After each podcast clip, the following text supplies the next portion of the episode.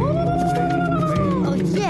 你 green 了吗？My，你 green 了吗？大家好，我系赵经理啊？啊，OK，我放完假翻嚟啦，哈哈哈哈哈。今日问嘅呢条问题，手机放在枕头边会怎样呢？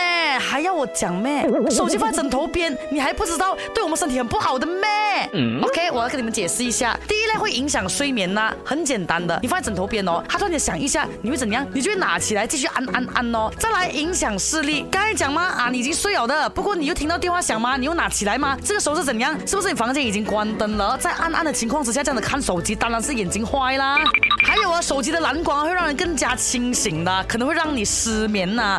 And then and then，最近常常看到新闻的，就是可能发生爆炸。那你放手机在你枕头边哦，是不是会给手机充电？对不对？充电的过程哦，手机会产生大量的热量啊，容易使手机发烫。如果你床上那种被褥、棉被啊，不容易散热的话哦，充电器过热，它就可能会烧毁，有可能发生火灾或者是引发爆炸的。重点一个问题来了，很多人讲说，喂，手机放这样靠。镜哦，有辐射，有辐射。手机有没有辐射呢？有的，不过它对人体并无危害。OK，手机的辐射是属于非电离辐射。当我们打电话的时候，那个 signal 送来送去，送来送去，是不是？那多多少少呢会被我们的身体吸收一部分的，形成手机辐射啦。可是啊，那个分量是少的。